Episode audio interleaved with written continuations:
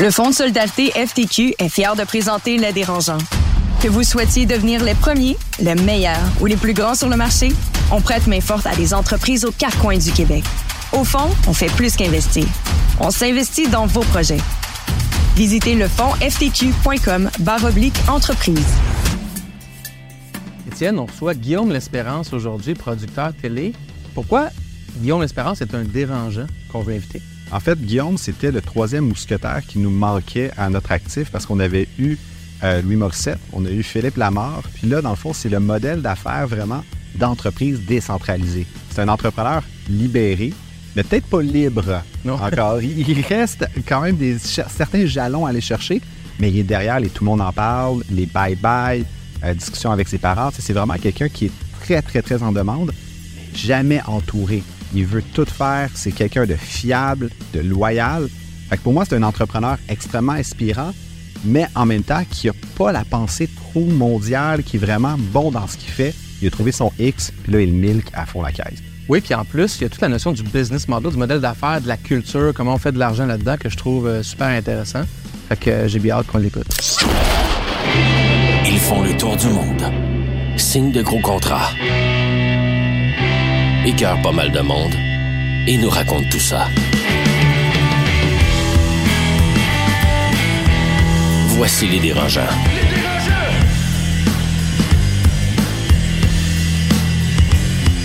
Bonjour tout le monde et bienvenue à ce nouvel épisode des Dérangeants, fièrement présenté par le Fonds de solidarité FTQ et propulsé par Astérix de Québécois. Ici Carlo Coccaro à l'animation aujourd'hui. Et les Dérangeants, c'est quoi? C'est six entrepreneurs qui parlent des dessous de l'entrepreneuriat, de nos victoires, de nos défis, de nos peines. Et c'est des Dominique Gagnon, des Louis-François Marcotte, des Marie-Claude Duquette.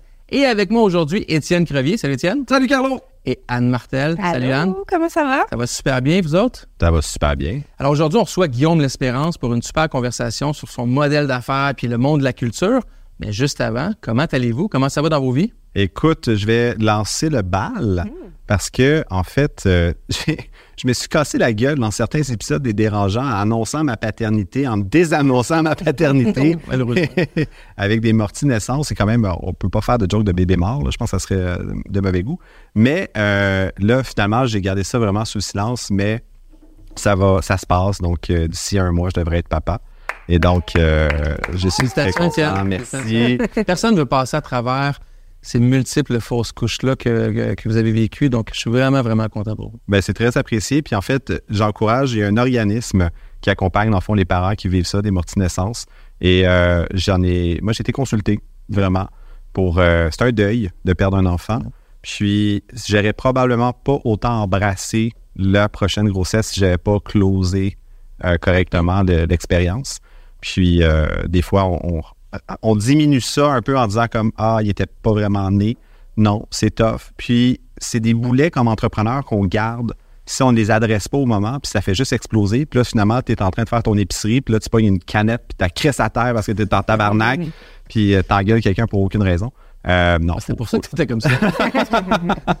fait que j'ai bien hâte, puis euh, je vais quand même, en fait, comme entrepreneur, prendre un congé de paternité. Fait que euh, je suis très anxieux de ça, voir comment ça va se ah hein? passer. Parce que je me. Mais les, comme on dit, les cimetières sont remplis de gens euh, indispensables. Donc, euh, je, ça va me tester à voir si je suis capable d'aider. Combien de semaines ou de mois comptes-tu prendre de congé? Ben, j'ai. Je commençais par trois, puis trois semaines. Et ça, c'est des vacances. mais en fait, toujours avec la promesse de probablement me rendre à 6 ou 7 meds dans l'année, dans la première année. Donc, trois d'un premier d'un coup. Et euh, finalement, euh, en étaler ça euh, jusque probablement une en été, une autre en octobre. Où est-ce que ça va pour aider à un moment venu?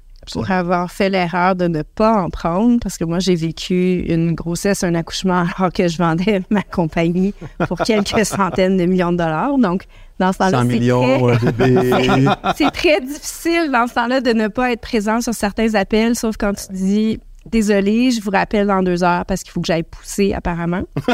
Euh, mais ça, c'est ça, c'est ça, c'est une histoire qui nécessite. Excuse-moi, je suis dilaté à 9 cm, je te rappelle dans deux secondes. mais tout ce que je veux dire, c'est prends, prends ce temps-là parce que la connexion, la connexion au début est tellement importante. Puis moi, c'est un de mes grands regrets, c'est de ne pas avoir été assez présente au tout, tout, tout début. Euh, j'ai la chance d'avoir une super belle relation avec mon gars, mais il y a quelque chose qui m'a toujours chicoté par rapport à l'attachement, puis j'espère que ça va pas l'avoir impacté. Écoute, euh, des fois, quand il me regarde, euh, il dit Anne, fait que je me dis, c'est bon, Madame on arrive là. ouais. Ben, c'est drôle parce que moi, récemment, donc, tout le monde sait, j'ai eu trois enfants, mais je ne les ai pas portés. Évidemment, c'est ma femme qui, qui les portait. Trois enfants légitimes. Légitimes, ils me reconnaissent, je pense qu'ils m'aiment, je les aime. Mais je me souviens que quand mon deuxième est né, je suis retourné travailler deux jours après. Puis je me souviens encore quand je disais à Isabelle, bon, ben là, je pense que je vais y aller, ça va bien. Elle me regardait avec des yeux un peu de, ah, vraiment, je pensais que tu resterais plus longtemps.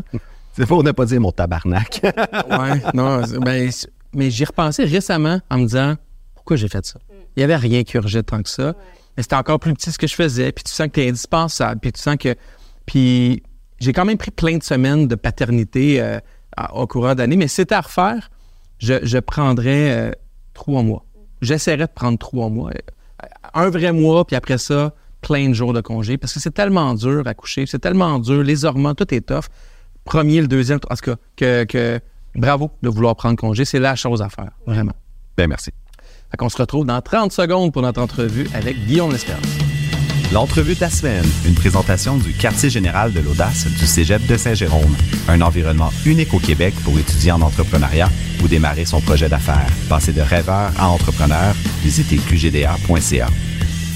Il est l'un des producteurs les plus prolifiques au Québec. Il est derrière les productions Le Bye Bye, tout le monde en parle, discussion avec mes parents. Guillaume L'Espérance, merci d'être là. Plaisir. Guillaume, tu as grandi avec un père qui était aussi producteur, Jean-Claude L'Espérance. J'ai appris ça dans la recherche. J'avais pas fait le lien. Je connaissais les deux noms, mais j'avais pas fait le lien. Être fils d'un producteur télé, c'est comme être fils d'un entrepreneur? On a ça dans le sang, puis c'est comme une voie à suivre naturellement? J'ai pas, euh, j'ai pas connu euh, les, plateaux de tournage étant enfant. Mon père produisait du spectacle. Donc, euh, tous les gros, gros spectacles dans les années 70-80, Rock Voisine, euh, Starmania, euh, André-Philippe Gagnon, les humoristes, tout ça. Donc, moi, j'ai vraiment grandi dans les coulisses euh, du Saint-Denis. Mais t'étais-tu dans les coulisses? Oui, oui, j'allais, vraiment, vraiment, vraiment. Donc, j'ai pas connu des plateaux de tournage. C'est plus tard que mon père est devenu producteur de télé quand il s'associe avec Jean Bissonnette et Luc Wiseman. Et c'est devenu la principale maison de production à l'époque. Puis t'avais quel âge à ce moment-là? Ben, j'étais, je pense, quand il a fondé sa compagnie de télévision, je devais avoir 10 ans, peut-être, 10, 12. T'en souviens-tu de ce moment-là, puis des, années qui ont suivi? Je m'en souviens, je me souviens. Mon, père a vendu sa compagnie euh, rapidement. Hein, ça, ah, euh, il a vendu sa compagnie à peu près 25 ans. Euh, donc, j'ai connu. À l'âge de 25 ans? non, non, il y a 25 ans. Ah, il y a 25 ans. Oui, il y a 25 ans. Donc, j'ai surtout connu mon père producteur de spectacles. C'est vraiment là-dedans que j'ai grandi. J'ai pas grandi sur des plateaux de tournage. Qu'est-ce que tu en as gardé? J'en ai gardé mon, père était un homme relativement discret, mais quelqu'un qui avait une parole. Puis souvent, quand je croisais des gens qui ont, travaillé avec lui, c'est ça qui revenait. C'est quelqu'un qui a toujours tenu parole, qui s'est fait une bonne réputation. Euh, je pense que c'est la seule chose qui nous reste. À la fin, fin, fin, euh, c'est ton nom. Euh, donc, euh, ouais, c'est vraiment quelque chose. C'est vraiment cette valeur-là, surtout. je ne vais pas tomber trop vite dans le vif du sujet, mais il y avait Guy Latraverse aussi, que je pense que ton père avec qui. Euh, oui, on travaillait ensemble, oui. Puis qui avait la même réputation aussi d'être un vrai gentleman, qui est personne à dos. Euh, tu as cette réputation-là aussi dans l'industrie. Quand on parle aux gens, on a reçu Philippe Lamar, puis je veux qu'on y revienne là-dessus parce que c'était quand même très drôle quand il parlait de toi. Mais grosso modo, tu as un modèle d'affaires où est-ce que tu tu bâtis des spectacles, tu bâtis des shows, des plateaux, sans vraiment euh, avoir de structure derrière ton entreprise. C'est Guillaume L'Espérance, la perspective que j'ai, c'est que tu es un mercenaire, tu es un hired gun. Puis, euh, mais tu n'as pas Guillaume L'Espérance Inc. Qu'est-ce qui t'a fait choisir ce modèle d'affaires-là?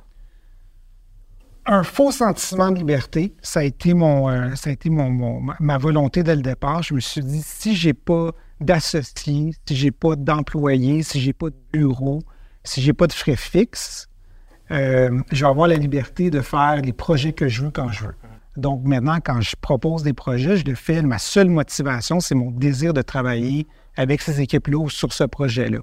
J'ai pas de. j'ai- Je commence pas l'année à moins 2 millions, puis là, il faut que je paye mon bureau, mon staff, mes affaires. J'ai jamais eu cette pression-là. Tu finis pas l'année à moins 2 millions. Non c'est plus. ça. Ouais. Par contre, le mensonge que je me suis raconté, puis que je me raconte encore aujourd'hui, c'est cette liberté-là que j'ai jamais vraiment eue. Ah non? Parce qu'en étant seul, euh, ben, tu es tout le temps on. Il y a tout le temps quelque chose à faire. Mais quand seul, là, t'as pas un adjoint ou une adjointe? J'ai ou des équipes extraordinaires avec qui je travaille depuis des années, mais ma business, elle est vraiment en contre-courant de toutes les maisons de production. Je suis seul dedans.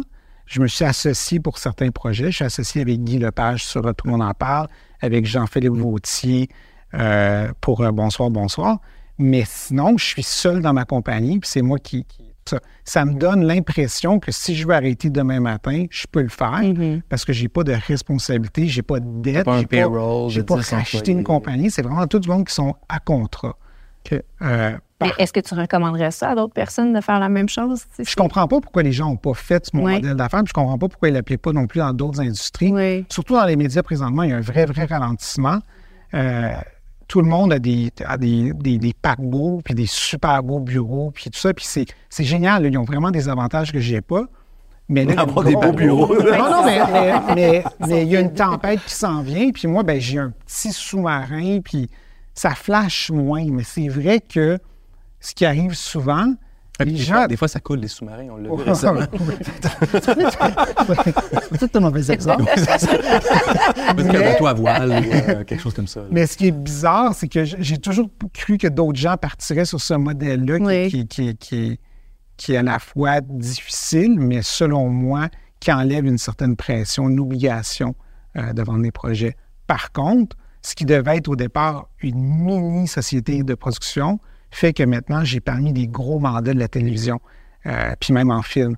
Donc, c'est quand même étrange parce que je voulais prendre un tout petit espace, puis finalement, je me suis ramassé à occuper un espace beaucoup plus important que j'aurais imaginé au départ. Est-ce que c'est parce que le modèle d'affaires est plus efficace ou c'est juste parce que tu es bon puis que tout ce que vous faites est, est bon qui permet de prendre une place Il y a une question de timing.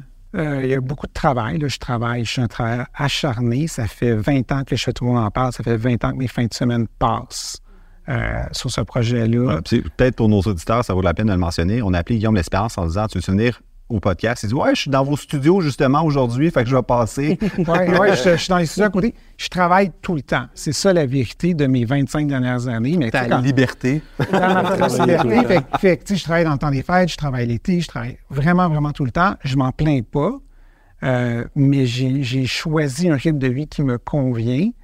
Mais là, il va falloir un jour que je respecte la promesse que je me suis faite, c'est d'en profiter éventuellement. Sais, C'est comme un peu l'espèce de, de- de mirage que tout le monde se fait. là. Moi, j'aimerais ça savoir, là, producteur télé, pour moi, c'est flou. Puis j'ai l'impression que c'est flou parce que même dans les médias, puis quand on critique la télé, on va critiquer Ah, ils ont des subventions. Puis bon, explique-nous, là. Mettons que tu as une série avec 10 épisodes, mettons en discussion avec mes parents, qui est une. euh, qui est une. Comment on appelle ça Une. euh, Quotidienne? non, c'est un. Une comédie, une ouais, série? Une série. OK, une série, j'avais le bon terme. une série de 10 épisodes. C'est quoi le budget pour ces, ces épisodes-là? Le Ben, budget total. En fait, la manière que ça fonctionne, euh, c'est que, pour, pour- pour répondre à ta question, c'est quoi un producteur? Au départ, un producteur, c'est que tu montes un projet. Dans ce cas-là, je vais être concret. François Morancy a écrit un livre. Euh, il est venu me voir. Il a dit J'aimerais ça que tu produises. euh, J'ai une idée de série. Donc, on a monté un document. On l'a pitché à un diffuseur. Le diffuseur a été intéressé. On est allé en développement. Et euh, aujourd'hui, on est euh, 78 épisodes plus tard, donc six saisons. Euh, on est en train de finir la, la- la sixième saison et la septième saison est annoncée. Donc, un producteur, ce que ça fait, c'est que ça monte un projet, ça monte aussi le, le- Mais monter un projet, ça veut dire quoi? c'est-à-dire trouver tous les créatifs, trouver le réalisateur, euh, les auteurs. Dans ce cas-là, c'est en collaboration avec François parce qu'il voulait être impliqué dans, dans son contenu. Euh, trouver les studios, construire un décor qu'on a construit d'ailleurs dans le studio à côté ici, Ah oui. euh, refaire une maison. Donc, c'est vraiment toute ce- cette espèce de, de packaging-là. Comme monter une fait. petite entreprise qui a une durée de vie limitée. Exactement. Puis souvent, c'est des. Tu sais, parce que je sais qu'on parle à des entrepreneurs. Moi, je monte des coquilles. Donc, j'ai plein de compagnies. En ce moment, j'en ai 10 ou 12. Puis une fois que les projets sont terminés, je ferme les coquilles, tout simplement. Des compagnies à numéro, dans le fond, des Québécois. Ben, alors, moi, dans mon cas, ça s'appelle A-Media, puis c'est euh, 2, 3, 4, 5, 6, 7. Très, très Ouais, C'est comme les Fast and Furious de, en 21. Mettons, euh, discussion avec mes parents, pour prendre cet exemple-là, tu peux prendre n'importe lequel. Combien d'épisodes dans une saison? 13. 13. Ouais. C'est quoi le budget total? C'est autour, euh, tu sais, euh, écoute, là, je ne veux pas me perdre, mais autour de 325, euh, entre 300 et 325 la demi-heure. 4 millions à peu près. Oui, à peu près. Puis là, on fait un montage financier parce qu'on a les crédits d'impôt. Ce qui est compliqué quand on est un producteur, euh, c'est qu'on est payé souvent un an, un an et demi, des fois deux ans après la fin du projet. Ouais. Le temps de faire tout closer, c'est à ce moment-là qu'on peut nous se verser. euh, Mais notre- après notre- le projet, fait, après sept saisons ou après chaque saison, deux ans après la saison? Quand la coquille est fermée. je me- Ah, en fait, c'est- deux ans après la fin du, de- du dernier euh, tournage. Là. T'es- tu sais, fait que toi, en- dans le fond. En ce moment, je ça- ramasse ma paye là, de, de, de, de- de- d'il y a deux ans. là. T'es sérieux? Oui, puis quand tu pars des projets, ce qui est difficile, c'est que le financement est éphémère.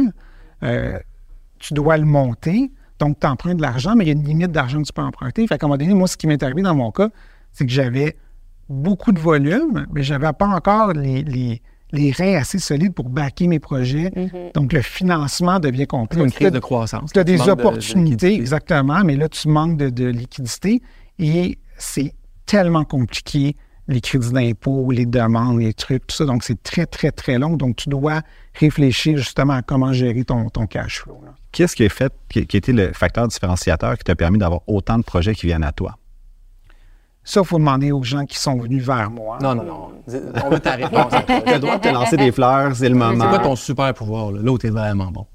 Je rappelle tout le monde tout le temps. OK. Je tiens parole systématiquement. Il n'y a jamais quelqu'un avec qui j'ai travaillé qui n'a pas été payé ou qui n'a pas été respecté. C'est fréquent dans ton milieu, hein, ça? Ouais. De la bullshit de. de- Ouais. Il, y a des, il, y a des, il y a des drôles de bébites dans notre milieu. On veut des noms. Juste, juste ton top 3, là. tu vois. Philippe Lamar en premier. Non, Philippe Lamar, c'est- quelqu'un que j'admire beaucoup. Mais euh, oui, je pense que c'est ça. Puis de, de- ce que j'ai aussi réalisé rapidement, puis contrairement à, à- à plusieurs personnes qui ont parti des grosses boîtes, c'est moi qui réponds au téléphone. Ah Euh, T'as pas d'adjoint?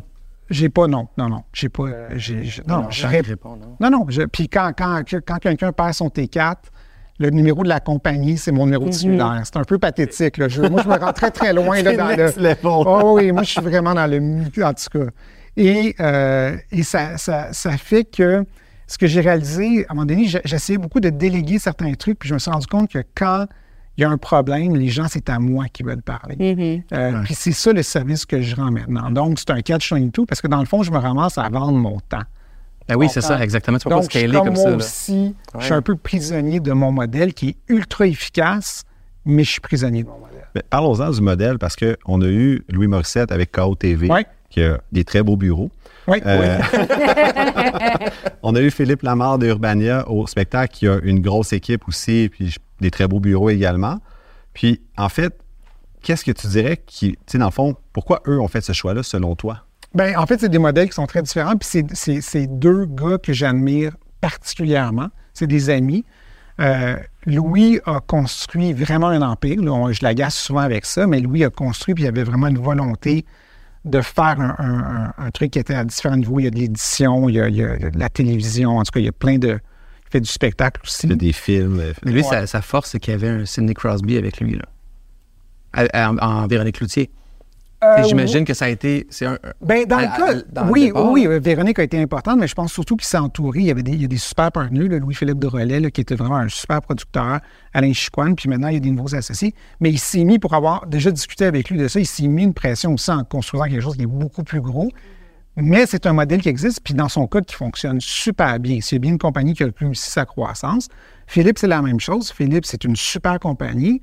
Euh, Philippe a la volonté que le nom survive euh, à son départ. il m'a toujours dit qu'il voulait que la marque Urbania, ce soit un fleuron québécois, puis euh, il explore la, la- la francophonie à grands frais. après de sa retraite. Alors que, que moi, mon modèle est, est- est- est moins ambitieux par rapport à ça. C'est-à-dire que moi, je veux, je veux faire.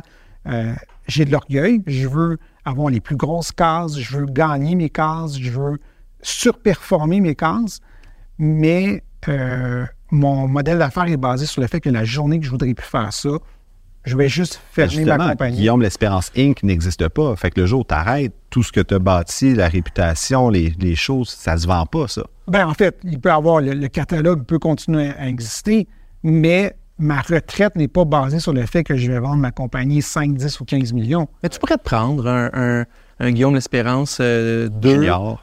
Puis le, le- le faire son, son entraînement pendant 10 ans, puis continuer en média, puis faire une transition un peu comme on vend un cabinet comptable ou un autre. Là, tu ne vends pas un multiple des revenus, mais tu vends un, un bagage, un historique, puis une crédibilité. Ça pourrait se faire. J'ai, On est en train de révolutionner. on Non, est- mais, Là, on veut que tu aies des beaux bureaux, Non, mais quand d'être dans ton c'est, sous-sol. c'est là que Louis, euh, Louis Morissette ou euh, Philippe, puis en fait, toutes les autres compagnies de production, on n'a pas la même vision. Moi, je prétends, puis ils ne m'aimeront pas pour ça, moi, je prétends qu'Urbania, c'est Philippe Lamar. Oui, il y, a des- il y a du monde dans son équipe. Je prétends que KO TV, c'est, je dis pas que ça ne survivra pas, mais je dis que ce qui est le moteur de, de KO, c'est l'équipe qui est en place. Donc, c'est Louis-Philippe, c'est Louis, euh, c'est sa gang, il y a Ch- euh, Chico qui est là-dedans aussi. C'est, c'est eux autres. Donc, quand les gens viennent voir ma compagnie, c'est Guillaume L'Espérance Ouais. qu'ils veulent. Oui. Pour le bien ou pour. Puis, puis je répète, j'ai aussi des équipes autour de moi qui sont extraordinaires. Mais ce que j'ai vécu, souvent, c'est ça, puis c'est ce que j'ai vendu. Est-ce que tu veux la- laisser quelque chose, par exemple, derrière toi? Tu sais, je... Non? Ben, on m'a approché des, des- Écoute, je pense que je me suis fait approcher peut-être 10, 15 fois pour, pour acheter des compagnies de production. Des producteurs plus âgés qui m'approchaient et disaient J'aimerais ça que tu reprennes ma compagnie, puis ils veulent vendre. Moi, je considère qu'une compagnie, ça vaut rien. Ces compagnies-là, tu veux dire? Pas toutes les compagnies. Non, les compagnies dans les médias, les en fait. Moi, je considère que ça vaut. Dans notre industrie, je pense que ça vaut rien parce que c'est vraiment le nom. C'est vraiment la personne. C'est l'expertise. c'est l'expertise. Puis, euh, d'autant plus dans- avec la crise, là, on sait- il y a vraiment un mur qui s'en vient dans notre business là, qui, qui- qui est assez intense. Euh, On l'a vu avec TVA, justement. le- Oh oui, les puis, ça va être difficile. Euh, puis je pense que, en, en fait, la, la pire chose, je le conseille, quand on m'approcherait, puis on m'offrirait 10 millions pour acheter ma compagnie, puis je déconseillerais la personne de faire ça. parce, que ça parce que ça fait pas de sens. Ça fait pas de sens, selon moi. Mais je détiens pas la vérité. J'ai- Je suis seul de ma gang à avoir construit le modèle que j'ai fait. Je reviens à ma question de, de- d'il y a 10 minutes. Là. Euh, discussion avec mes parents, 4 millions de budget. Quelle partie va dans tes poches? Ben, en fait, la partie qui reste, c'est un pourcentage qui va varier selon qu'il y a eu des dépassements ou pas. Euh, discussion avec mes parents est un bon exemple. C'est-à-dire que la première saison, euh, on est allé en dépassement parce que je voulais, je croyais au potentiel de cette série-là et je voulais que le décor soit exceptionnel. Oui, parce que c'est ça, l'an 1 du décor, je veux dire, t'es cool. C'est ça. Fait que t'es dans le tapis. Fait que l'an 1, j'ai busté mon budget pour pouvoir construire un décor que je considérais exceptionnel. Donc, c'était un gamble. S'il n'y avait pas eu dans 2, là, j'aurais mangé mes bas. Mais sur 6 ans, ça a été une bonne décision d'affaires. Le film 23 décembre, la même chose. Euh, le film a été financé par la SODEC, qui nous ont donné un énorme coup de main. Ils sont revenus nous aider mais Téléfilm n'était pas dans le projet. Donc, quand on a parti la production, on était à moins 500 000. Donc, ce film-là, qui a été le numéro un au box-office au Canada, n'aurait jamais dû se faire. Moi, j'ai décidé de prendre le risque. Finalement, Téléfilm est embarqué à la fin, ce qui fait que mes pertes ont été euh, en grande partie euh, Fait que ton système nerveux, finalement, comment il se va? Euh? Euh, Ben, 8 ans de bye-bye, puis 20 ans de tout le monde en parle, on va dire ça te, ça te scrape un système nerveux. Mais tu disais justement, comme toi, tu vises les meilleures cases parce que tu vises la qualité plus que de la quantité. Qu'est-ce qui te reste à aller conquérir après avoir justement la case du dimanche soir à Radio-Canada avec Tout le monde en parle? C'est une, une- une- une question qui est difficile parce que c'est- quelque chose sur lequel j'ai j'ai beaucoup réfléchi euh, dans, les, euh, dans les dernières années. euh. C'est une fois que tu as fait, Annonce-nous pas ta retraite tout de suite, s'il vous plaît. là. une fois que t'as fait le, bye-bye, une fois que tu as fait, euh, tu puis, puis, puis j'ai pas eu toutes les plus gros shows. Il y a des, il y a des émissions exceptionnelles que j'aurais aimé produire. là. Il y a plein de projets que, Comme quoi? Qu'est-ce que tu aurais aimé produire? euh, les pêcheurs, beaucoup de beaucoup d'admiration. J'aimais beaucoup cette comédie-là. Avant le crash, ouais. je trouve que c'est Ah, une bon. série exceptionnelle. Tu sais, quand tu regardes des projets, puis tu dis, Calais, j'aurais aimé ça. Ouais. Ils viennent me voir. Euh, puis, euh, mais je me suis posé la question par rapport au. Tu Tu sais, 23 décembre a été le film numéro un Au Canada. au Canada. Euh, mes parents, année après année, est une comédie qui est tout le temps numéro un. Tout le monde en parle, ben, on connaît la réputation. Euh, le bye-bye, on a fait monter les cotes dans les dernières années. Il y a eu la pandémie, oui, mais il y a vraiment eu un engouement là, pour euh, autant de critiques. On a eu des belles années. C'est plus difficile cette année, ce qu'on est en train de faire, parce que l'actualité... Mais oui, je me questionne des fois sur c'est quoi mon prochain défi. J'aimerais beaucoup percer en anglais. Nice. Mais je me rends compte que, puis là, c'est là qu'un modèle comme celui de Caro est brillant. Les autres, ils ont vraiment réussi cette transition-là. Ils font des super projets en anglais. Euh, mais pour l'instant, dans mon modèle, j'ai plus de difficultés parce que je peux pas démarcher, aller sur des marchés, me promener. Je suis vraiment pogné à aller sur mes tournages en studio à faire mes affaires. Gérer Je peux pas- 10 compagnies de production ben, pour des projets, maintenant, il y a une limite à C'est ça. certain Puis je produis beaucoup de volumes de télé. Tu sais, je fais euh, Bonsoir. euh, tu sais, cette année, là, j'ai 7, 6, 7, 8 productions. Là. Donc, j'ai beaucoup, beaucoup de volumes, ce qui fait que je suis constamment. Donc, j'ai, j'ai- je peux pas non plus, j'ai une capa- capacité très limitée à développer des nouveaux projets. Comment tu as réussi à avoir le mandat, tout le monde en parle, de production ou de coproduction avec euh, Guilla? Parce que c'est un des. T'étais au dé- à tes débuts, je pense. Euh, en euh, fait, c'est une histoire qui est super drôle. C'est que j'avais travaillé avec Guy que- que- sur, euh, sur un gars, une fille. Et quand Guy a parti, tout le monde en parle, il m'a demandé d'être son producteur. J'ai décliné parce que je voulais juste faire de la fiction. J'ai dit, moi, les talk shows, ça ne m'intéresse pas.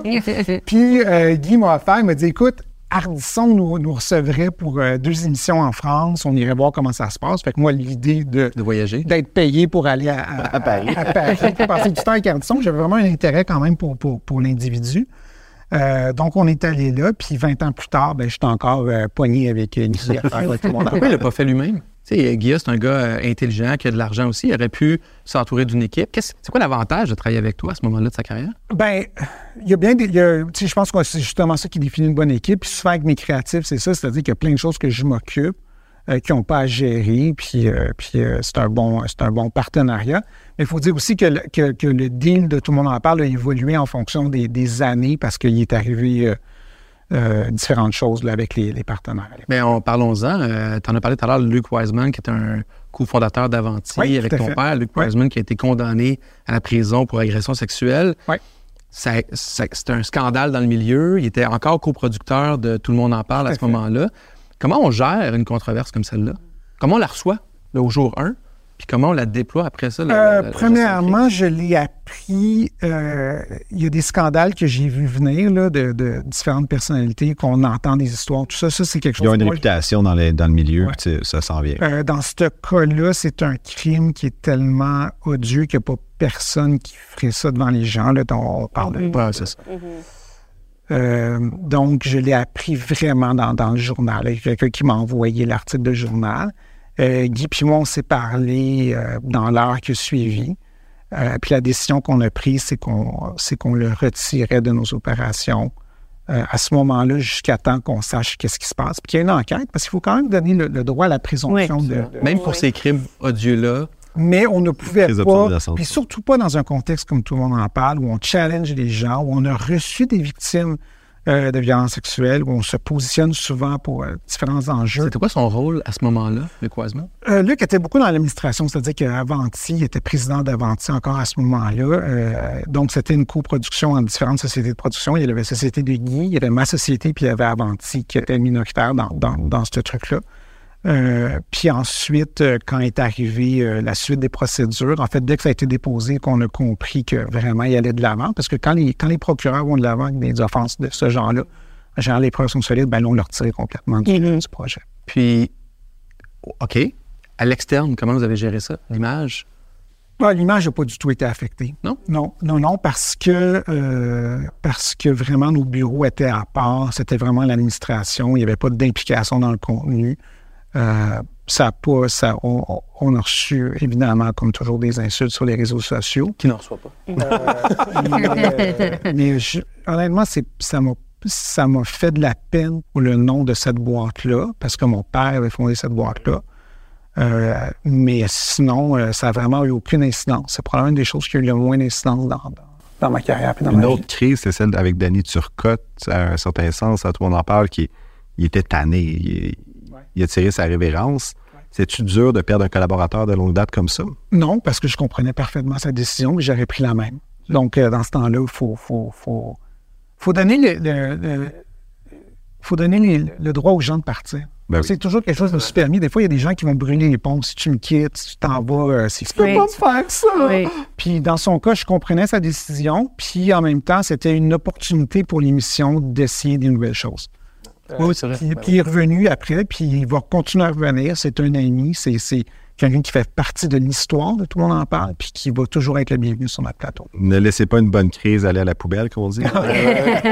Ouais, c'est vrai. Puis, mais tu sais, gérer des employés, c'est un peu ça. Moi, j'ai, j'ai- comme entrepreneur, j'ai fait le moment donné, ils viennent puis ils partent. On aimerait ça les garder aussi longtemps que nous, on veut. Mais la réalité, c'est qu'ils ont une vie, puis ils ont des ambitions différentes. Puis, puis toi qui travailles qu'avec des pigistes, c'est ça au quotidien aussi. J'ai laissé, par- j'ai laissé partir des gens à regret euh, que j'aurais tout fait pour les garder, puis ils, ils devaient partir. Puis la plupart des gens sont revenus dans d'autres contextes, travailler avec moi sur d'autres projets, en me disant à quel point ils étaient reconnaissants du traitement qu'ils avaient eu. Il faut vraiment garder en tête que les gens ne nous appartiennent pas. C'est tellement difficile comme entrepreneur. Puis souvent, tu sais, quand tu es dans une compagnie un peu plus traditionnelle aussi, tu as ce, ce côté un petit peu contrôlant. On bâtit des compagnies. on, là, tu sais, centré Ouais. sur nous autres. Puis- mais, mais les gens ne nous appartiennent pas. C'est tellement le message qu'il faut se. Encore moins quand on n'a pas d'employés, puis qu'on a Ouais. juste des pigistes. Non, ça. c'est encore Ça plus. aide. euh, Mais ça revient aussi. Oui. Les gens apprécient ça. Puis, puis moi, souvent, au contraire, de- d'essayer de les retenir, je leur ai donné une poussée. Oui. Ah ouais. J'ai fait go, là, c'est super. euh, Lance-toi dans ton projet. Quand tu es le tremplin de quelqu'un, j'imagine que tu, gagnes une certaine satisfaction à ça aussi. Vraiment, Oui. vraiment, vraiment. T'en as parlé un peu euh, plus tôt dans, dans l'entrevue. Tu vois un mur arriver dans ton secteur de l'industrie. Tu vois que c'est. Peux-tu donner ta. Mettons, si tu avais à prendre des, des- jumelles puis regarder vers le futur, qu'est-ce qui s'en vient? Euh, moi, je pense qu'il y a peut-être euh, 25-35% des compagnies de production qui, euh, qui seront plus là dans 2-3 ans. C'est sérieux? C'est énorme. C'est le feeling, écoute, c'est basé vraiment sur C'est une règle de pouce. Ça, mais tu connais ton milieu, tu vois les tendances. Je, pense qu'il y a beaucoup de compagnies, de ce que je comprends, qui n'ont pas fait d'argent dans les trois dernières années, alors que ça a été les meilleures années. Euh, la pandémie, bizarrement, pour le milieu de la culture, Ben oui. la télévision puis du cinéma ont été des, des années extraordinaires parce que les gens avaient juste ça à faire, consommer des produits euh, télévisuels. Donc, euh, j'ai l'impression qu'il va y avoir une grosse, grosse correction. Euh, puis ça me peine beaucoup parce qu'au-delà de moi qui est protégé de par la manière que j'ai géré mes cash flows, par, je suis pas inquiet par rapport à ma business parce que moi, je peux passer de huit projets à deux projets et être complètement à l'aise là-dedans. Puis il y a plein de compagnies puis d'entrepreneurs Oui.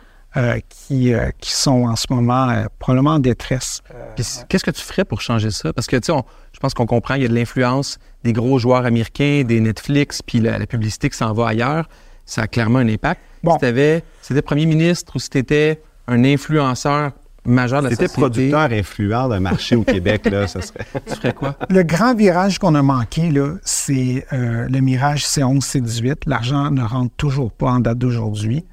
Euh, il va finir par rentrer, mais moi, ma, ma, ma proposition départ, puis on était plusieurs, sais- c'est pas quelque chose que je revendique ou qui m'appartient. euh, Philippe Lamar faisait partie de ça aussi. Moi, je prétendais que maintenant, on consommait le contenu canadien via les connexions Internet.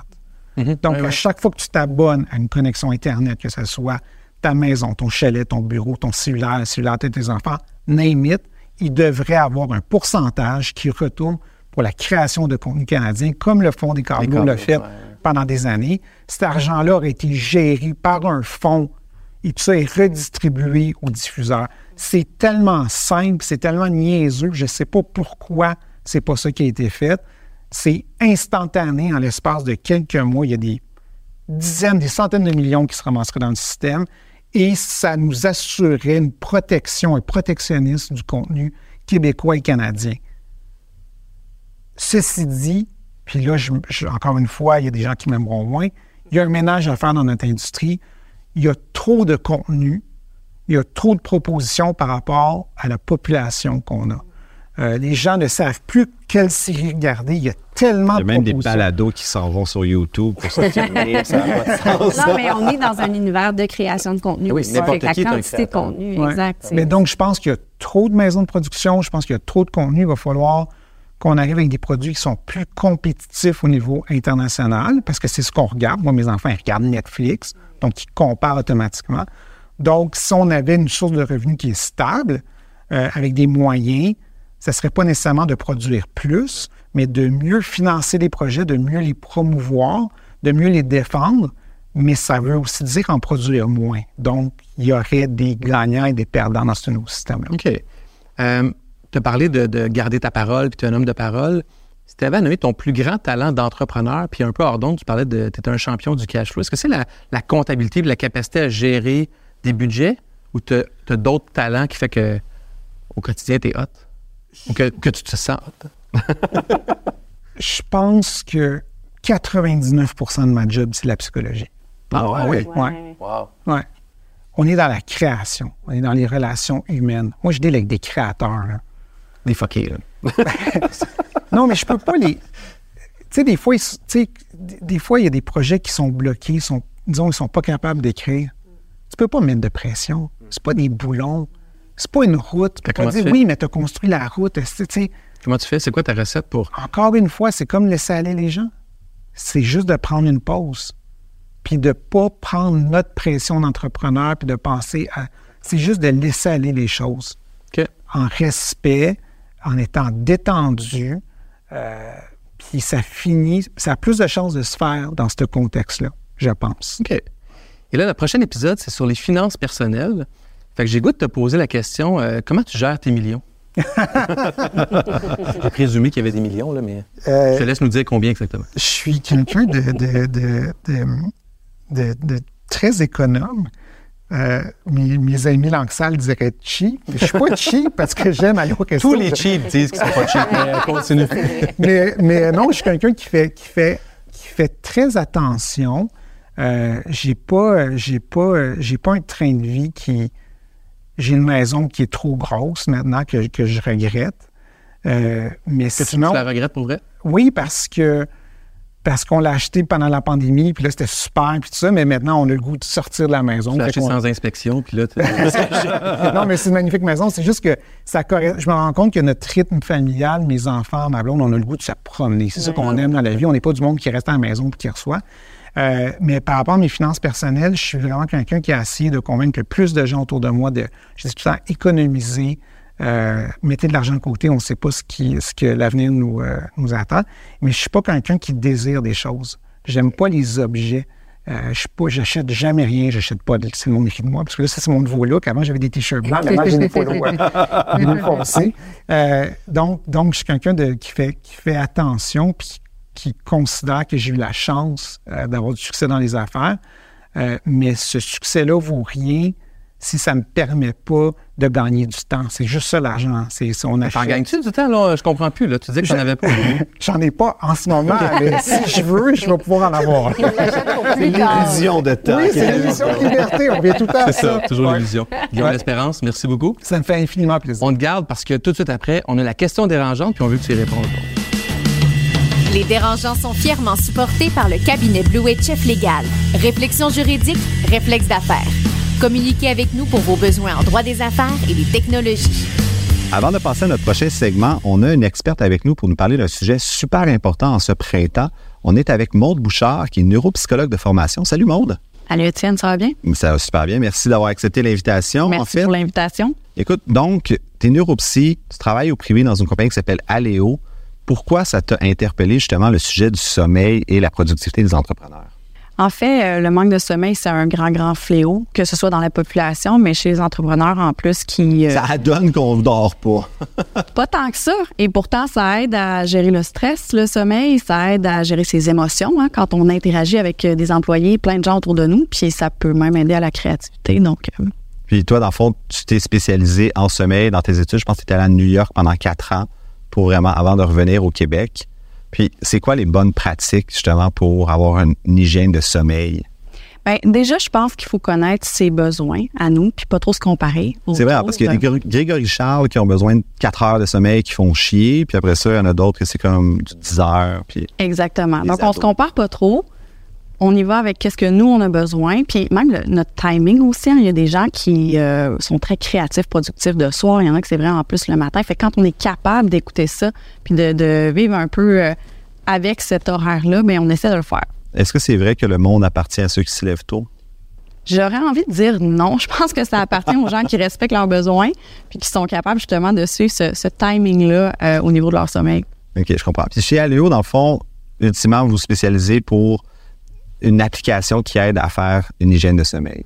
En fait, c'est vraiment un mode hybride. Chez Aléo, ce qu'on fait, c'est on est une clinique virtuelle des soins du sommeil. Donc, euh, on a différents programmes euh, avec une application, mais aussi des thérapeutes partout euh, au Canada puis aux États-Unis. À distance. Pour, à distance, exactement. C'est des rencontres virtuelles de 30 minutes par semaine et c'est des programmes qui sont très courts. Donc, pour des gens occupés, pour les employés, ben, ça, ça, ça peut être pas mal utile. Et on, on traite les troubles de sommeil dans la population qui des gens qui font de l'insomnie chronique, par exemple, qui n'arrivent pas à dormir euh, plusieurs fois par semaine, puis que c'est là depuis plusieurs mois, il y en a environ 20% dans la population. population. Normal. Et là, chez les entrepreneurs, j'aimerais savoir une stat, mais j'ai l'impression que c'est beaucoup plus élevé. Clairement 80 mm. fait dans les troubles de sommeil, on a justement l'insomnie, la narcolepsie. Moi, je souffre d'apnée du sommeil. Mm-hmm. C'est toutes des choses, en fond, qu'on est capable de traiter? Bien, je dirais qu'au niveau de l'apnée du sommeil, narcolepsie, on a besoin d'un suivi médical. Donc, Aléo va vraiment se concentrer sur des solutions comportementales. Donc, on ne parle pas de médicaments, euh, euh, on parle vraiment de, programmes qui aident un peu à réapprendre à dormir puis à suivre ses besoins. Parce que d'attendre d'être fatigué pour se coucher, c'est pas la bonne pratique. Il faut se mettre faut faire de la respiration, peut-être un peu de méditation. Il y a, plein, plein de choses qu'on peut faire. Puis ce qui est bien avec ce type de programme-là, c'est que oui, on peut traiter des gens qui, ont, qui souffrent d'insomnie sévère, par exemple, ou juste des gens qui se questionnent puis qui se disent est-ce que je pourrais dormir mieux? Est-ce que je serais capable d'optimiser mon sommeil et donc aussi d'optimiser mon fonctionnement durant la journée? Euh, mais c'est personnalisé aussi. Fait que ça dépend vraiment ce que la personne m'amène, par exemple, puis euh, on, va vraiment travailler avec ça. Donc oui, si on, a, est super, hyper vigilant, puis on a le hamster qui roule, on a de la misère à, à s'endormir, mais on va peut-être travailler là-dessus, mais on va travailler sur plein, plein de choses en même temps pour avoir un meilleur sommeil. Ce qui me vient en tête, c'est un peu comme le gym, c'est-à-dire qu'il faut, vouloir pour à un moment donné s'attaquer à ça, c'est-à-dire que ça vient pas tout seul. Quand est-ce qu'on fait le premier move pour aider son sommeil? N'importe quand. Aujourd'hui, à la limite, euh, je pense qu'il y, a énormément de gens qui peuvent euh, en avoir besoin et qui pourraient bénéficier de ça. Fait des petites actions à tous les jours juste pour comme aider puis voir. Oui, ou même, euh, tu sais, au niveau de la clinique Aléo, vous pouvez aller en ligne sur aléoclinique.com et il y a un dépistage qui se fait en quelques minutes. Puis déjà là, ça va vous donner une idée un peu de certains scores que vous pouvez avoir. Est-ce que vous êtes à risque d'avoir des symptômes d'insomnie ou d'autres troubles de sommeil, par exemple? fait que ça peut, c'est gratuit, puis ça peut vous donner un, un pied dans la porte. Puis il y a quand même d'autres professions qu'entrepreneurs aussi. on pense, mettons, les pompiers, les policiers, les camionneurs, que tu sais, des horaires atypiques. Le cycle circadien doit être fucked up. Euh, yes. fait qu'il y a d'autres cas de figure comme ça qu'il faut penser? Euh? Bien, en fait, là, euh, tu parles des premiers répondants, justement, des gens qui travaillent en santé, des policiers, policières. on a un programme spécifique pour les gens qui ont des horaires atypiques aussi les gens qui vont un peu à l'encontre de leur propre horloge biologique. Euh, donc, on travaille avec eux, puis on a quelque chose de, juste spécifique à leurs besoins qui sont très différents de ceux qui peuvent, qui ont le luxe, disons, de dormir la nuit puis de travailler pendant le jour. Bon, mais résolution 2024, on dort mieux, on fait attention à notre stress, puis on va être plus productif. Certainement. Merci, Maude. Merci, Étienne. On est de retour avec la question dérangeante pour ce segment avec Guillaume L'Espérance qui est resté avec nous. Alors, ma question, la question dérangeante, c'est combien d'heures par semaine de sommeil est-ce que vous sacrifiez pour votre entreprise au détriment de votre bien-être et votre santé? Mais si ça nous fait faire des millions, c'est pour détriment, c'est sûr. Ben, ta santé, ta santé L'argent et le bonheur. Mourir riche, à quoi ça sert, Étienne? Je te le demande. ben moi, je vais mettre la table en disant que j'ai bâti euh, Biogénique, mon première entreprise, entre minuit et 3 heures du matin quand l'adrénaline embarque, le cortisol, là, mon Dieu, que tu deviens efficace. Puis là, tu te dis, fuck, il me reste trois heures de sommeil avant que ma journée commence. Euh, ça a été mon rythme circadien complètement pendant ma vingtaine. Puis là, je réalise qu'à 35 ans, ça marche plus. fait que là, c'est comme tout réencodé. Puis on pense que ça va durer éternellement. Hein. On se pense bien différent à 20 ans. moi, je suis capable depuis finalement ah 30, 35, 40 arrive. Puis... Euh. Fait que des heures de sommeil, aujourd'hui, je suis plus capable d'en faire. Puis quand je le fais, je le regrette pendant deux semaines. Puis je, suis une locumène au bureau, je réponds plus au courriel, je prends du retard finalement. Fait que je deviens addict à mon 8 heures de sommeil finalement euh, aujourd'hui. Toi, Guillaume? Euh, je dors plus. il est libre, il est libre. non, j'ai bizarrement abandonné l'idée d'un sommeil euh, réparateur. Ouais, ouais. Moi, je me lève la nuit pour. C'est terrible, je ne devrais pas dire ça. C'est tellement mauvais. Je, je, lis mes courriels la nuit constamment. Dans ton lit, sur ton téléphone? Non, parce que ma blonde est vraiment. je fais semblant aller chercher de l'eau en bas. mais, j'ai des cycles de sommeil de 2-3 heures. Puis aux 2-3 heures, je me lève puis, euh, puis euh, je réponds à mes courriels. Mais j'en mais, mais oui.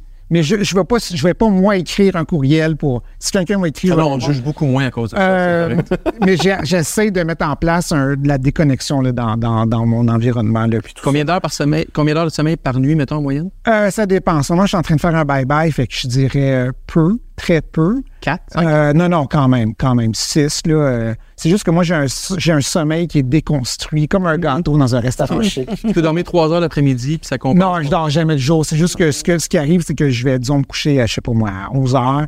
Je vais dormir de 11 heures à 1 heure, puis ensuite, je vais être debout de 1 heure à 2 heures. Puis, ah oui? Hein? Ouais, ouais, c'est. Tu sens que ça affecte ta santé? Absolument pas. Je suis en pleine forme le matin. Je ne fais jamais de sieste. Je m'endors pas au feu rouge. C'est comme mon rythme de vie mais qui est probablement excessivement malsain. Puis la journée que je ferai plus Non, on mange de la marde. T'es un peu jaloux. Ben, je vais en manger moi aussi parce que je suis pareil. Je, oui, puis j'ai c'est une habitude que j'ai bâtie. Quand je bâtissais Element, j'avais aussi des investisseurs en Asie qui m'appelaient à 3 heures du matin, puis tout ça. Fait que quand tu commences à embarquer sur ce rythme-là, c'est difficile d'en sortir. Puis tu réalises que c'est ça, cette heure-là où tu serais réveillé à tourner dans ton lit. Quand tu tournes en productivité, tu débloques des gens qui attendent tes réponses. Puis le matin, ça fait juste que tout le monde est plus efficace. Fait que tant dans cet engrenage c'est dur d'en sortir. Fait encore à ce jour, même si j'ai pu à gérer des gens en Asie, je suis encore là. Puis ça moi, ça m'aide. En fait, je me sens mieux. Je, je, fais pas je fais pas autant de travail la nuit que je faisais avant, mais au moins, je dirais une heure par nuit, je vais me réveiller, l'air des trucs. Ouais, une heure par nuit. C'est terrible. C'est sûr que c'est pas bon. C'est sûr que c'est pas bon, mais là, je suis encore ah, là. Ça penser comme vous autres. C'est pas bon. moi, euh, moi, moi, ce que je trouve le plus difficile, c'est que souvent, je vais dire Ah, je vais faire ça ce soir. Tu sais, j'ai des choses à faire dans la journée, je réussis pas à le faire, je le fais ce soir. moi, j'arrive à la maison vers 6, 6 et demi. J'ai trois garçons. Fait que, tu sais, c'est comme jusqu'à 9, 9 et demi, là, c'est la famille, la famille, la famille. Là, les gars, ils se couchent Là, j'ouvre mon ordinateur, puis là, je me suis mis tellement d'affaires à mon horaire à faire le soir que j'ai promis pour le lendemain que finalement, tu sais, j'y arrive pas ou je me couche à 11h, minuit, 1h. Puis moi, j'ai besoin d'un 6 heures, je suis capable de te faire ça une couple de jours, mais un 7, 7,5, là, c'est comme. Puis c'est passé, moi, de ou à novembre, je trouve ça vraiment difficile. Mais vous avez. Euh, ça se demande, vous avez quel âge? Moi, j'ai 41. 35. 40. Et toi? Moi, j'ai 46. Euh, on dort de moins en moins bien. J'ai une mauvaise nouvelle. Ah ouais, moi, je, j'ai fait, j'étais à Tout le monde en parle hier soir, je suis parti du studio euh, à 11h, j'étais arrivé chez nous, il était 11h30. À... T'es pas allé au resto avant? Euh, non, je vais pas au resto, jamais. Euh, ça fait trop longtemps que j'entends les mêmes. Mais j'avais un tournage du Bye Bye ce matin à 7 h. Puis à 6h30, j'étais vraiment incapable de penser à autre chose que mon équipe qui est en train d'arriver ici. Fait que ça sert à rien d'essayer de se battre contre ça. Puis c'est. finalement, on devient plus productif en vieillissant. C'est cool. Ben, je pense qu'on a besoin de, de semblant de moins d'heures de sommeil. Ben oui, ça, J'ai oui. souvent entendu ça. Que, Moi, j'ai entendu les deux. Il y en a que c'est moins, puis il y en a qui font euh, j'avais besoin de 5 heures avant, maintenant j'ai besoin de 7, 8. Ben, ça, c'est des gens qui se sont mentis à eux-mêmes toutes ces années. ça, ça peut que. On le voit. Guillaume, Étienne, Anne, Merci beaucoup. Merci d'être là pour la question dérangeante. Plaisir. Et voilà la maison. Si vous nous écoutez sur les plateformes, continuez à le faire. On est aussi sur YouTube. Abonnez-vous. Spotify, YouTube, partout où on est. Faites le tour, on est là. Partagez la bonne nouvelle aussi à, vos collègues entrepreneurs euh, et ceux que vous pensez que le dérangeant pourrait intéresser. On se retrouve pour un prochain épisode la semaine prochaine. Merci. Le podcast de la nouvelle génération d'entrepreneurs au Québec. Les dérangeants. Les dérangeants!